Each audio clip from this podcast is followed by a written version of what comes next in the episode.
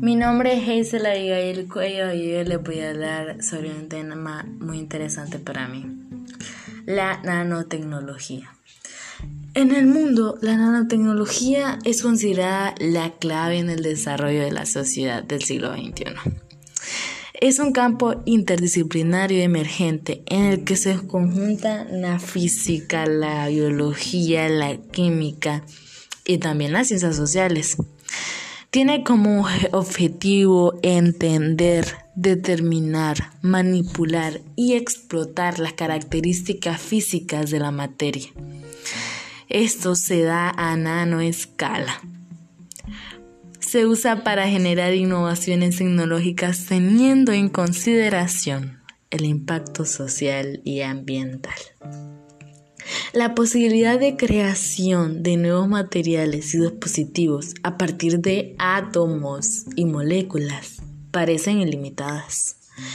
Estudiar cómo puede afectar la nanotecnología la calidad de vida mundial involucra sectores tan diversos como la economía, la medicina, el medio ambiente, el desarrollo armamentístico, entre muchos otros. Del mismo modo, ¿cómo se da por sentado que la nanotecnología va a revolucionar la fabricación, el cuidado de la salud, los viajes, el suministro de energía, los alimentos, la guerra? Es necesario considerar que a su vez transformará lugares de trabajo, el sistema médico, el transporte, la infraestructura energética, la empresa agrícola y hasta los militares. El encuentro de la ciencia y la tecnología inicia en la última parte del siglo XIX, acelerando el proceso de innovación y por tanto el proceso de transformación de la sociedad también. La historia nos muestra que las nuevas tecnologías raramente surgen de manera aislada.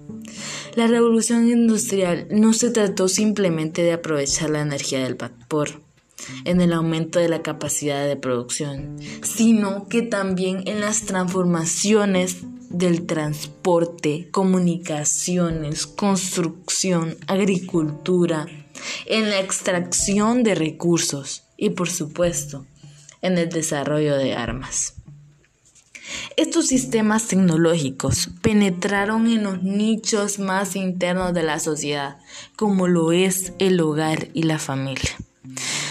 Eso los obligó a cambiar. Karsh Polanyi señaló que separar el trabajo de otras actividades de la vida para someterla a las leyes del mercado es aniquilar a todas las formas orgánicas de la existencia y sustituirlos por otro tipo de organización, una anatomista e individualista. Del mismo modo, la nanotecnología permea desde ahora de un modo inevitable el acontecer social de los individuos. De acuerdo con National Science Foundation, la nanotecnología detonará un nuevo desarrollo tecnológico en el mundo equiparable de la revolución industrial. A corto plazo, el estado actual del conocimiento puede surgir que la primera oleada de las nanotecnologías útiles se encontrara en el área de cobertura y detección. La capacidad para detectar, identificar con precisión y aislar quizás moléculas individuales, virus, otros complejos a nanoescala, tienen una amplia aplicación en áreas como el diagnóstico médico, medicina forense, defensa nacional y hasta vigilancia del medio ambiente. En medicina, el impacto es bien importante. Sensores médicos que pueden, por ejemplo, detectar una serie de señales de relevancia médica a alta sensibilidad y selectividad. No solo prometen ayudar al diagnóstico o al tratamiento de la enfermedad, sino también para el desarrollo de perfiles predictivos de la salud de las personas. Eh, hay un campo en el que me quiero centrar, que es el campo de la eh, maquinaria de la guerra, que es como para lo que utilizarían la nanotecnología en lo que es la armamentística o lo que es los militares, la guerra, etc. Eh, decía el premio Nobel Richard Feynman que la física es como el sexo. Seguro que da alguna compensación práctica, pero no es por eso por lo que lo hacemos. Sin embargo, él fue el primero que propuso en 1956 hacer ingeniería en la nanoescala. En ese mundo invisible para nuestros ojos, que se mide en unidades de mil millonésimas partes de un metro. Nadie hizo caso a Feynman durante décadas, hasta que su idea de fabricar máquinas de tamaño ínfimo fueron rescatadas por un ingeniero de la NASA. De la NASA.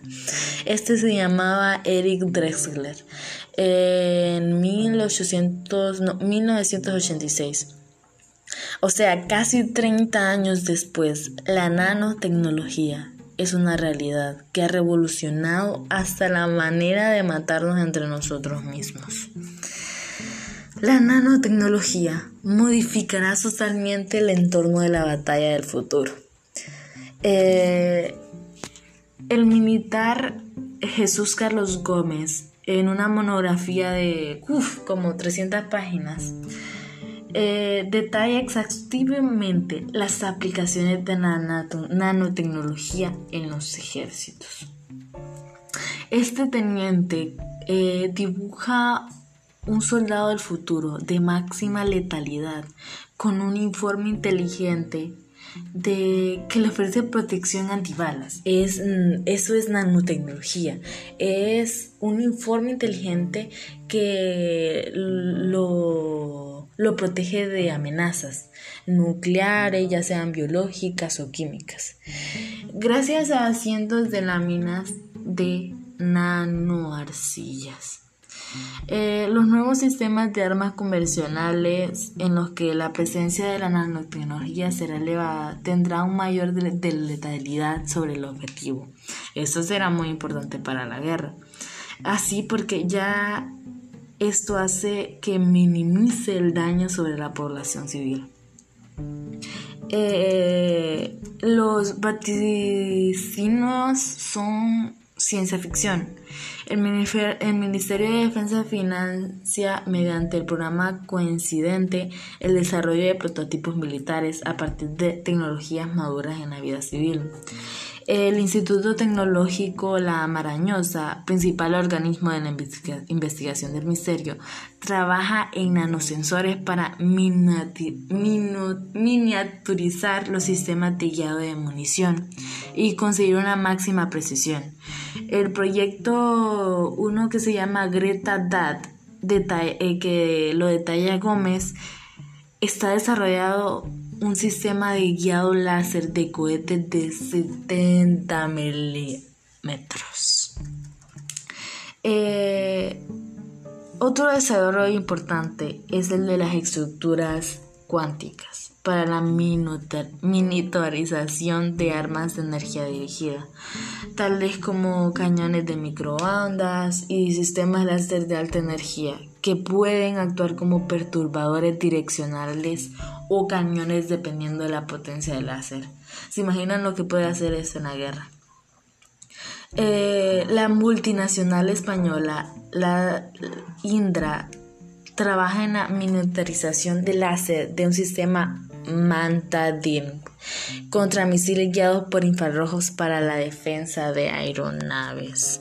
Creo que este es un campo muy amplio en el que la nanotecnología es innovadora. Eh, eh, se puede decir que también se están trabajando en el desarrollo de armas personales con capacidad para neutralizar grupos de personas. Eso sigue siendo militar. Eh, según un informe, los cuerpos y fuerzas de seguridad del Estado podrán contar con armas no letales de este tipo, gracias a la aplicación de nanotecnologías a sistemas de microondas y microláser.